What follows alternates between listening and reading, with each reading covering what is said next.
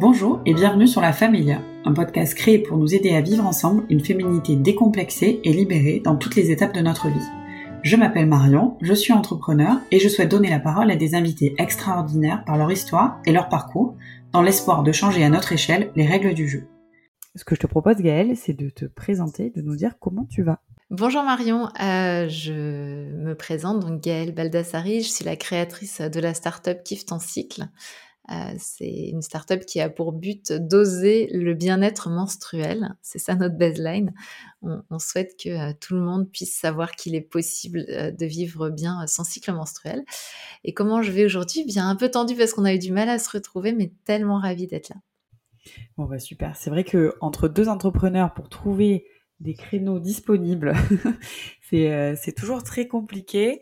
Est-ce que tu peux nous raconter un petit peu l'origine de Kiffe ton cycle? Oui, alors l'origine de Kiff ton cycle, euh, c'est toujours. Alors, je pense que souvent dans le cadre des entreprises, c'est une origine euh, très variée et multifactorielle, mais on va dire que euh, j'ai fait un parcours de procréation médicalement assistée pendant lequel j'ai eu des fluctuations d'humeur, d'énergie assez violentes et un burn-out, on en reparlera peut-être. Et puis ensuite, je suis retournée au travail, ça s'est bien passé, je suis tombée enceinte, donc ça c'est aussi la bonne nouvelle. Et euh, à la naissance de ma fille, euh, j'ai décidé de, quitter mon métier dans la banque et de vivre euh, l'aventure entrepreneuriale. Alors tout d'abord en tant que coach classique, j'ai envie de dire, accompagnement surtout sur le leadership des femmes.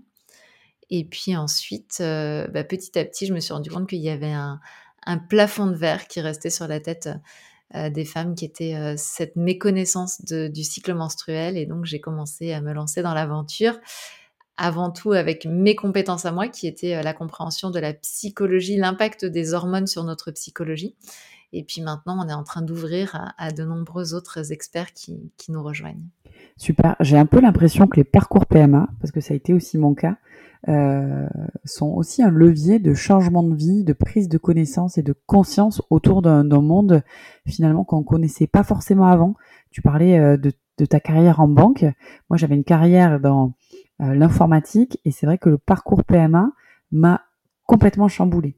Et tu parlais tout à l'heure de ton cheminement et des hormones qui fluctuent et de, ton burn-out. Est-ce que tu peux nous en dire un peu plus? Parce que ça nous intéresse euh, beaucoup Bien sûr. Donc, euh, bah moi, je faisais partie des personnes qui vivaient. Alors déjà, mon cycle menstruel était très absent de ma vie. Hein. J'avais trois fois mes règles dans l'année à peu près, et je, ça me convenait très très bien. moins j'avais à m'en occuper, mieux c'était. Et surtout, c'était un peu un non-événement. Il se passait pas grand-chose quand j'avais mes règles. En tout cas, j'avais pas la sensation que ça changeait quelque chose. Et donc, je suis rentrée en procréation médicalement assistée. Et là, j'ai commencé à m'injecter des hormones. Euh, et je me suis vue changer, mais du tout au tout radicalement. C'est-à-dire que j'avais euh, euh, des moments où j'étais, j'avais les larmes aux yeux pour un rien. J'étais directrice d'agence bancaire, donc quand on me présentait un beau dossier d'un beau projet d'entreprise, j'avais les larmes aux yeux. Euh, je me mettais à perdre mon sang-froid avec mes collaborateurs, ce qui m'était jamais arrivé. Je fais plutôt partie des personnes qui dialoguent euh, plutôt que de s'énerver, de piquer une crise. Et il m'arrivait de monter le ton, ce qui m'était jamais arrivé. Enfin, je me reconnais plus à ce moment-là. Et euh, j'en parle au médecin en me disant, en leur disant, mais qu'est-ce qui m'arrive, quoi? Enfin, voilà moi, j'étais totalement inconsciente du fait que les hormones pouvaient avoir un impact sur nous au niveau psychologique. Pour moi, les hormones, elles étaient là pour faire en sorte que j'ai un polychinelle dans le tiroir et c'est tout, quoi. Donc, donc voilà, il y avait cette inconscience-là et j'en parle au médecin et vraiment, j'ai un, un retour, euh, bah non, mais il n'y a aucune raison que ce soit les hormones, quoi. C'est assez incroyable, les hormones, que, ce que ça peut nous faire. Et, et bizarrement, je ne sais pas si tu l'as vécu comme ça, mais à différentes étapes de la PMA, euh, tu as, des sensations euh, un peu différentes et tu peux à la fois avoir euh, une fluctuation dans tes émotions, mais aussi au niveau de ton corps. Je sais pas si tu les as ressentis aussi d'un point de vue physique, ces modifications. Moi, j'ai pris 10 kilos et mon gynécologue a eu la gentillesse de me dire Oh, ça se voit pas. je l'aurais claqué. Vraiment, hein, mais c'est odieux de dire ça à une personne qui vient se plaindre parce qu'elle est pas bien, elle est plus bien dans son corps quelque part. Moi, j'ai eu l'impression d'être complètement dépossédée de mon enveloppe corporelle, euh, que ce soit effectivement la prise de poids, les douleurs au niveau des seins, les syndromes prémenstruels d'une violence extrême, et puis euh, et puis plein de choses que je reconnaissais plus. Effectivement, je gonflais, je je, ne me reconnaissais plus et comme en plus ce parcours de PMA passe aussi par euh, beaucoup d'échographies endovaginales, beaucoup de prises de sang, ben, j'avais l'impression d'être à la merci des médecins. C'est vraiment la sensation que j'ai eue. Oui, oui j'ai un peu la même sensation que toi où tu abandonnes un peu ton corps. Tu as un objectif, c'est avoir un bébé. et puis tu sais que ça arrivera pas forcément naturellement. Enfin, tu te fais une raison, en tout cas pour ma part, à un moment donné, et puis tu te dis bon voilà, tous les deux jours je dois faire une écho, une prise de sang, euh, bah voilà, euh, j'y vais et puis euh, je fais le travail quoi. Et puis tu fais plus un bébé à deux, tu fais un bébé à trois, voire à quatre parfois, euh, et, et, surtout que j'ai l'impression en tout cas que l'infertilité, l'infertilité et la PMA sont hyper tabous. Et donc c'est vrai que quand tu as des modifications d'humeur physique, quand tu es un peu plus stressé, quand tu as l'esprit ailleurs, bah tu, tu le gardes en général pour toi et je sais pas comment toi tu l'as vécu. Bah, moi effectivement j'ai l'habitude de dire j'ai donné les clés de la maison au médecin hein, clairement et la maison c'était mon corps donc euh, rétrospectivement il a fallu que je retravaille un peu à la construction quand même de, de, récupérer ma porte et mon autorisation de la fermer euh, mais effectivement je l'ai bah, moi je dirais pas que c'était en fait, ce qui est tabou pour moi n'a pas été la PMA en soi. Ce qui était tabou, c'est euh, de vouloir devenir maman dans une entreprise euh, au cours d'une carrière, euh, avec des challenges qu'on m'avait donnés. Cette agence, c'était une nouvelle agence que j'ai ouverte en plein cœur de Paris. et je me souviens très bien du directeur du réseau qui m'a dit textuellement, vous nous faites pas ce coup-là, Madame Baldassari, en parlant d'une grossesse potentielle. Donc bien sûr qu'il n'était pas question que je puisse euh, exprimer à qui que ce soit que j'étais dans un parcours de procréation médicalement assistée. Et comme de toute manière, tous les deux ans, on me présentait un nouveau challenge, c'était jamais le moment d'annoncer que je voulais avoir un enfant. Donc à la limite, l'idéal aurait été que je puisse annoncer « Ah, bah c'est arrivé comme ça ». Et bien sûr que dans la PMA, c'est pas possible de l'annoncer comme ça. Donc pour moi, c'était pas tant le tabou de la PMA que le tabou de dire euh, J'ai un projet qui ne concerne pas l'entreprise euh, d'avoir un enfant ». Toi, tu en as parlé. Ah non. non, tu n'en as pas parlé du coup à ton entreprise, tu leur as dit. Pas du tout. Enfin, et quand ils ont vu tes variations, euh, peut-être d'humeur ou physique, euh, ils t'ont pas, ils t'ont pas posé de questions, j'imagine. Non, mais tu sais, euh, le, monde bancaire est très hiérarchisé et j'étais la directrice, donc ils parlaient peut-être entre eux. Ben, écoute, en écoutant ton discours, j'ai un peu l'impression de revivre mon histoire où, bah, effectivement, t'es pris un peu dans le tourbillon de la vie, dans tes missions, dans tes dans tes enjeux euh, professionnels et, on attend de toi en fait que tu euh, que tu les réussisses et pas forcément que tu penses à toi. Et donc c'est vrai que quand tu es dans un parcours PMA, déjà c'est difficile d'être dans le parcours PMA. En tout cas, j'ai, moi j'ai, trouvé, c'est euh, tu rajoutes une nouvelle étape, quelque chose de nouveau dans ton agenda qui n'était pas forcément prévu. Et puis tu dois t'adapter à la PMA. J'ai enfin, je sais pas comment tu l'as vécu, mais mais moi j'ai l'impression que la PMA rythme ta vie peu importe ce qu'il y a autour. Et donc ça te fait prendre conscience d'autres choses. Enfin, je sais pas de ton côté comment ça s'est passé. Ah bah c'est ça, c'est quand on annonce euh, le matin aux collaborateurs qu'il va falloir qu'on parte parce que euh, l'écho euh, montre qu'on n'est pas loin de l'ovulation, donc il va falloir y aller. Donc bien sûr tout ça on ne le dit pas. Donc moi j'avais j'avais menti. j'avais dit qu'en fait je, je, faisais des réglages hormonaux et qu'à certains moments il faudrait que je je me que je m'absente et euh, voilà. Enfin tu vois j'avais menti. Bah, moi aussi j'avais menti. Ouais. Et effectivement ça ça prend le pas euh, sur beaucoup de choses. Enfin il y a plus il y a plus rien autour parce que moi je me souviens c'est euh, réveil à 5h30 pour aller faire la prise de sang l'écho surtout quand je suis passée en centre de PMA parce qu'avant j'ai eu tout un parcours en, cabinet gynécologique mais quand je suis passée en centre de PMA c'était il fallait aller au centre qui était déjà à 45 minutes de chez moi donc ça voulait dire se lever très très tôt, subir l'échographie, la prise de sang, partir au boulot comme si de rien n'était, faire en sorte que personne ne voit qu'on avait le petit, pansement de la prise de sang. voilà, c'est tout est tout est lié à ça. Donc le soir être épuisé, devoir se piquer, les hormones, moi, avaient un impact énorme. Donc voilà, c'est ouais, un parcours particulier et effectivement très peu parlé. Je n'ai pas rencontré à cette époque-là d'autres couples qui vivaient le même parcours que moi. Je me suis sentie très isolée, effectivement. Mmh. Et, et, ne... Alors toi, tu étais la directrice, mais je te raconte une petite anecdote. Euh, donc moi, j'avais mes piqûres à faire à 20h tous les soirs, 20h précises, et je, je sais pas pourquoi, je voulais pas les faire au bureau. Et euh, un soir, j'ai mon boss qui me cale une réunion à 19h30 euh, dans les bureaux. Et je lui dis, écoute, je ne pourrais pas être à la réunion à 19h30, il faut que je sois chez moi, absolument.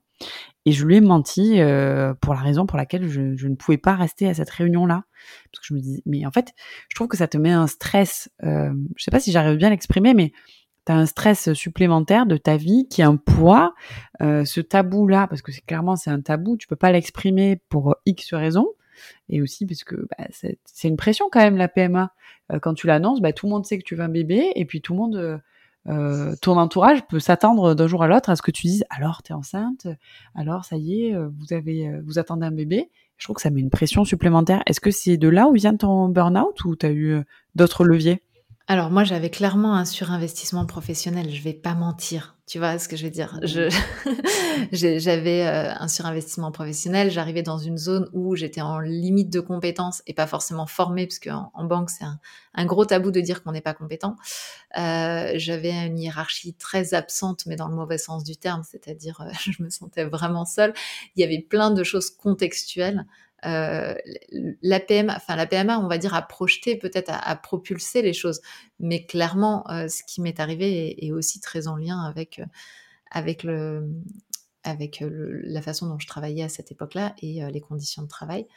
Mais c'est vrai que je n'ai pas été accompagnée, j'ai pas été soutenue. On m'a pas dit qu'il y allait avoir des changements à prévoir au niveau psychologique, que j'allais avoir aussi de la fatigue, les kilos en plus, etc. L'air de rien, c'est épuisant quand même. Et du coup, tu es, tombée, tu es tombée enceinte au bout de combien de tentatives de PMA Alors moi, j'ai fait les cinq tentatives euh, d'insémination et ensuite j'ai fait une FIV. D'accord. Et tu es tombée enceinte au moment de la FIV? Ouais, dans la première FIV. Et tu avais quelle pathologie euh, gynécologique qui t'empêchait de tomber enceinte naturellement? J'ai un SOPK. D'accord, ok. Donc toi, tu es team SOPK et moi, team endométriose euh, sans réserve ovarienne. et Ok, donc toi, ce que tu dis aussi, euh, le message que je retiens, c'est que quand tu rentres dans un parcours PMA, tu es quand même tout seul. Enfin, t'oses pas forcément en parler et puis tu rencontres pas forcément des couples qui sont prêts à en parler aussi. Est-ce qu'aujourd'hui, tu peux euh, nous recommander ou recommander à ces couples qui commencent euh, leur parcours PMA des tips, des, des conseils pour qu'ils puissent se sentir un peu moins seuls, trouver de l'information un peu plus de qualité, on va dire, un peu plus qualitative? Bah, moi, je dirais que la première information que j'aurais aimé connaître, c'est celle que je transmets dans Kiffe ton cycle finalement. C'est euh, quel est l'impact des hormones sur moi? Mmh. Comment je comprends mes hormones? Euh, Qu'est-ce que ça veut dire que de s'injecter des oestrogènes en grande quantité? Pourquoi ça implique euh, un syndrome prémenstruel hyper violent? Tu vois, c'est déjà moi j'aurais aimé vraiment comprendre le mécanisme et pas juste bon bah vous, vous réglez euh, votre votre seringue à X et puis euh, ah bah tiens on change on change le dosage, on fait ça. Tu vas vraiment comprendre en profondeur qu'est-ce que ça implique que par exemple quand on fait un pic de LH hormonal, ça va aussi déclencher un pic de testostérone. Enfin, tu vois, comprendre tout ça déjà, je pense que c'est la base et c'est ce qu'on devrait nous offrir à toutes dans notre cycle menstruel. Et a fortiori quand on est en désir d'enfant. Et encore plus mm. quand on rajoute des hormones de synthèse sur nos hormones personnelles, tu vois. Donc ça, mm. je dirais que c'est pour moi la première base. Et effectivement, la deuxième, c'est de pas rester seul, de pas penser que c'est juste une affaire mécanique, euh, de comprendre que ça va impacter le couple. Nous, euh, on n'en est pas ressorti indemne, clairement pas. Euh, et on n'est pas les seuls dans ce cas-là. Et c'est vrai que de, comprendre que quelque part, il y a d'autres choses qui se jouent, pouvoir se faire accompagner, que ça soit en thérapie. Après, il y a plein, plein de moyens de se faire accompagner, mais de pas rester seul, je dirais, euh, dans cette période-là. Alors, c'est vrai qu'on a déjà beaucoup de rendez-vous, que c'est compliqué de les caler, mais ça vaut le coup de se comprendre et, d'être soutenu. Super, bah, merci pour, pour ton message. Aujourd'hui, tu es donc une heureuse maman, de ce que je, ce que je comprends. Est-ce que la maternité a changé ta vie? Oui, clairement. Oui, alors euh, oui, je suis une heureuse maman parce que j'aime ma fille de tout mon cœur et que c'est mon rayon de soleil. Et en même temps, je me suis dit waouh, je suis pas sûre que j'avais compris toutes les conséquences euh, avant de partir. J'ai fait un chemin un peu euh, bon bah à cet âge-là, c'est un peu le moment d'avoir des enfants. Je m'étais pas trop posé la question. Et euh, oui, ça a changé ma vie. Moi, ma valeur numéro une dans la vie, c'est la liberté. Et je me suis retrouvée légèrement amputée de cette capacité de liberté, l'abnégation dont il faut faire preuve, en tout cas dont j'ai souhaité faire preuve, parce que c'est pas une, injonction, mais dont j'ai souhaité faire preuve au début de la vie de mon enfant, m'a aussi mise à mal quelque part. Et alors du coup, tu as créé Kiffe ton cycle à quel moment? Au moment de la PMA ou après ta, ta grossesse finalement?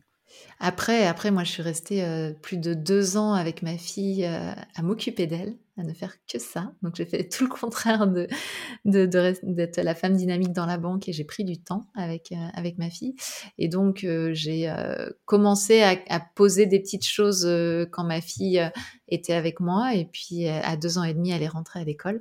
Et là, c'est là que je me suis lancée à créer, voilà, d'abord une activité de coaching où je parlais du cycle et ensuite très rapidement euh, kiffe ton cycle. Super. Et est-ce que tu peux nous en parler un peu plus Est-ce que tu peux nous donner tes objectifs, tes missions au travers du, programme que tu, que tu déploies chez Kiffe ton cycle? Alors aujourd'hui, Kiffe ton cycle, il y a plusieurs programmes. il y a un programme pour les jeunes filles déjà, à partir de 10 ans, qui permet de comprendre. Tout ce que j'aurais aimé savoir quand j'étais jeune, en fait, bah, je l'ai mis dans ce programme-là pour vraiment comprendre avec les mots simples, mais en même temps les vrais mots, euh, qu'est-ce qui nous arrive, qu'est-ce qui se passe et qu'est-ce qu'on a à comprendre de ça, euh, comment faire son choix de protection périodique, comment... Euh, et, l'idée, c'est toujours qu'on a le choix, mais qu'il faut être informé pour avoir un vrai choix. Donc ça c'est pour les jeunes et ça s'appelle Kiffe tes premières règles. Ensuite il y a le programme Kiffe ton cycle où c'est l'idée c'est d'aller pendant huit semaines à la rencontre de notre cycle de comment il peut nous aider, de comment il peut être un soutien pour nous et comment on peut s'appuyer dessus pour réaliser des grands projets. Puisque, que ma grande découverte, c'est que le cycle, il fonctionne comme un chef de projet. Donc euh, voilà. Et puis euh, ensuite, euh, je me suis dit que bah, ça, c'était la partie psychologique, c'est ma zone d'expertise. Mais il y avait des choses que je pouvais pas régler toute seule, on va dire.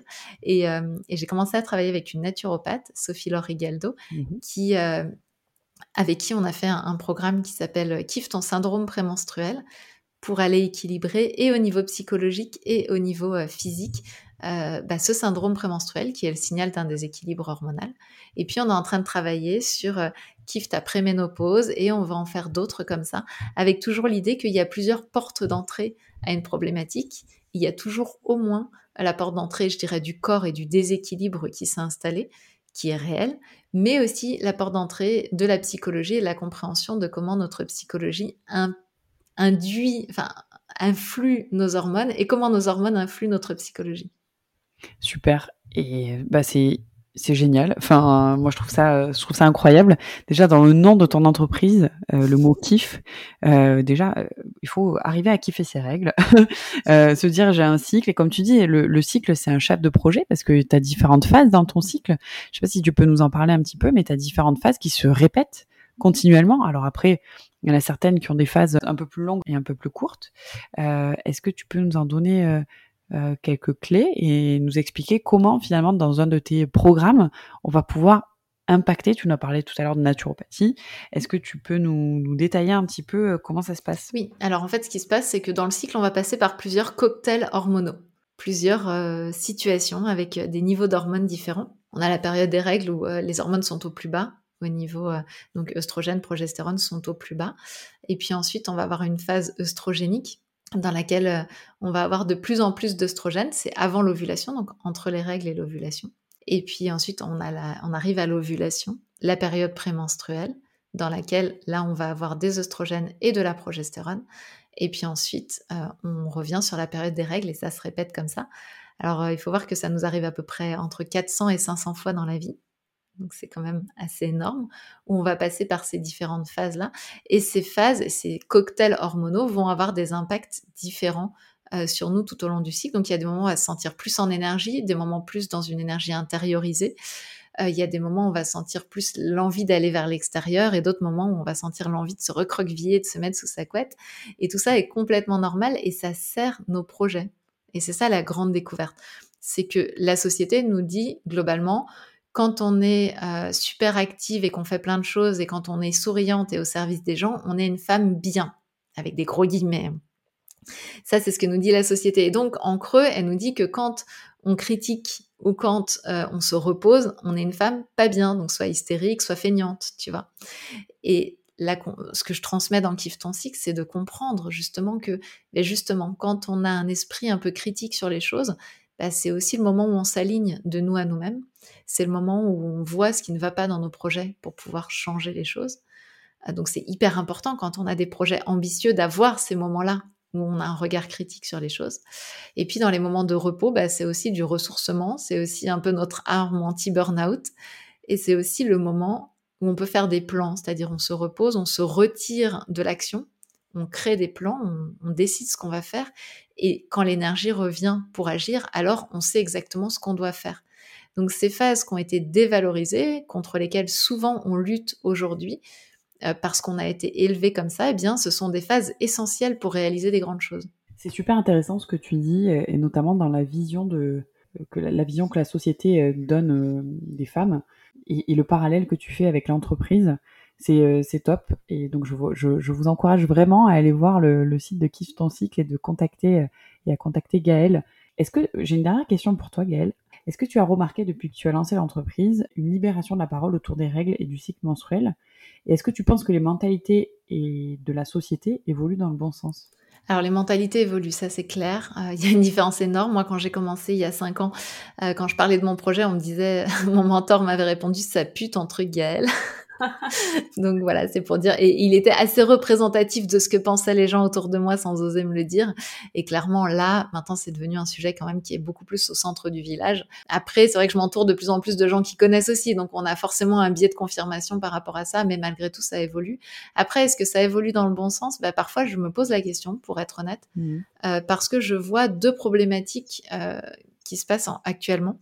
Euh, la première, qui nous vient notamment des États-Unis, c'est euh, la planification menstruelle. En gros, on passe du dogme de la linéarité, où on devrait être toujours linéaire, égal à tout, euh, égal à soi-même pour être la bonne personne, au dogme de la cyclicité, c'est-à-dire il va falloir que tu suives ton cycle exactement et que tu fasses les choses en fonction des phases de ton cycle. Sauf que ça, c'est quoi?